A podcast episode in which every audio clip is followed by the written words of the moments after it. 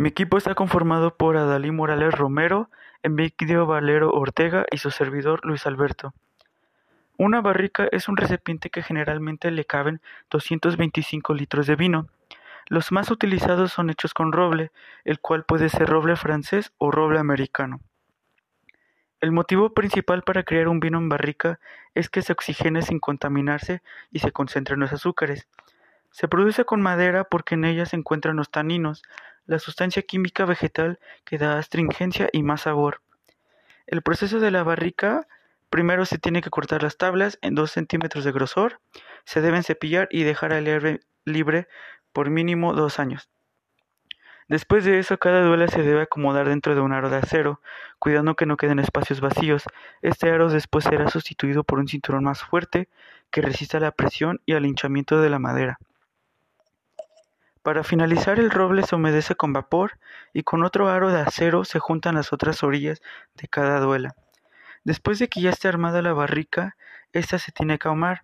Se prende fuego en el interior y eso oscurece las duelas dando aromas y color. La intensidad del ahumado depende de cada vino y bodega. Para finalizar, se deben hacer hendiduras en cada esquina de las barricas para poder taparlas con la misma madera. Y el amalgamante puede ser cera de abeja o una mezcla de harina y agua. La madurez de la uva y la cosecha. Floración. Crecen racimos de pequeñas flores llamados calipras. Dura entre 10 y 14 días donde las frutas comienzan a desarrollarse. Periodo herbáceo. Abarca desde que son granos pequeños hasta cuando las uvas cambian de color. Durante esa etapa las uvas son verdes por la clorofila. El embero es donde las uvas comienzan a tomar su tono final. Los granos engordan, adquieren elasticidad y ganan dulzor. Las uvas blancas pasan del verde al amarillo, las tintas del verde al rojo y luego al violeta oscuro. Maduración. Dura entre 40 y 50 días. Las uvas continúan engordando, obteniendo azúcar y perdiendo acidez. Cosecha. En los años donde llueve abundantemente, las uvas son de mayor tamaño que en los años secos. Se debe a que las uvas tienden a acumular el agua en la pulpa. Maduración de las uvas. Es durante el embero sucede la acumulación de azúcares. Azúcares. Los azúcares que acumulan las uvas son glucosa y fructosa. Se formarán en el alcohol del vino durante la fermentación.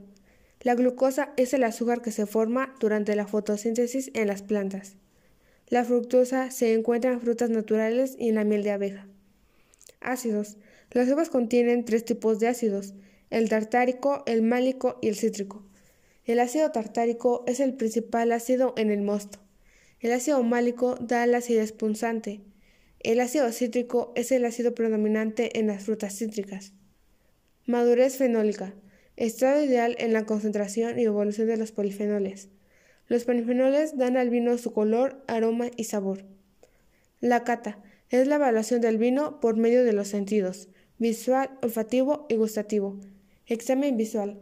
Se aprecia el color del vino, su intensidad y su lipidez. Examen olfativo. Se evalúan los aromas que se desprenden del vino. Examen gustativo. Se degusta el vino a fin de percibir sus sabores y las sensaciones táctiles en la boca.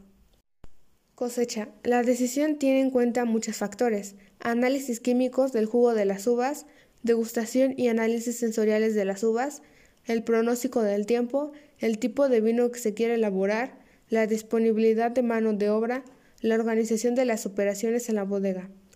Cosecha tardía. Las uvas utilizadas para vinos dulces son las últimas en cosecharse. A mayor periodo de maduración, más alta concentración de azúcar. La acidez aporta a los vinos frescura y equilibra su dulzor. Evita que se vuelvan empalagosos. La etiqueta del vino tiene dos funciones principales, dar información sobre el vino y llamar la atención del consumidor. Nos dice el nombre del vino y quién lo produjo. El diseño llama la atención, la añada y cosecha indican el año en que las uvas fueron recolectadas. Origen es donde la mayoría de las uvas son de ese lugar. Cepaje, tipo o variedad de uva que se utilizó. Gradación alcohólica, como el nombre lo dice, es el porcentaje del vino que tiene de alcohol. Etiqueta secundaria o contraetiqueta. Contiene datos como cómo se elaboró el vino, historias, capacidad de añejamiento, estilo y cualidades. Hola compañeros, soy Emigdio Valero Ortega y hoy les vengo a explicar sobre el proceso del vino. Obviamente la vendimia está dentro del proceso de elaboración del vino, ya que es imprescindible por la recolección de la uva. Esto se da entre los meses de septiembre y octubre. Además, cuando se recoge la uva, tiene que mostrar un estado acto de maduración para poder así extraer la mayor calidad de ella. Despalillado.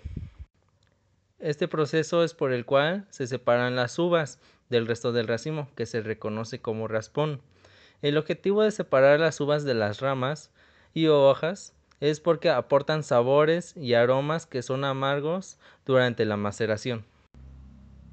Estrujado, desgranado el racimo, las uvas se pasan por una pisadora para conseguir que se rompa la piel de la uva, llamado ollejo. Así se extrae el jugo para facilitar el siguiente paso, pero no se debe estrujar demasiado para evitar que se rompan las semillas de las uvas que aportarían un amargor. Maceración y fermentación. El jugo que se extrae se mantendrá a una temperatura controlada durante unos días, permitiendo así la fermentación y así adquiriendo el color requerido. En estos depósitos y a través de sus propias levaduras comienza el proceso de fermentación alcohólica, ya que, en ellas, el azúcar de las uvas termina transformándose en alcohol etílico. Este proceso dura dependiendo el tipo de vino y debe transcurrir a temperaturas no superiores a 29 grados centígrados. Prensado. Como el producto sólido de la fermentación aún contiene grandes cantidades de vino tras el descube, que significa que ah, es una acción que consiste en separar el vino de las partes sólidas de la uva, es sometido a un prensado para extraer el líquido. Los restos sólidos que se derivan del, del prensado se emplean para la elaboración de orujos y otros productos. Y el siguiente paso es fermentación maloláctica. El vino que se obtiene durante los pasos anteriores se vuelve a someter a un nuevo proceso de fermentación.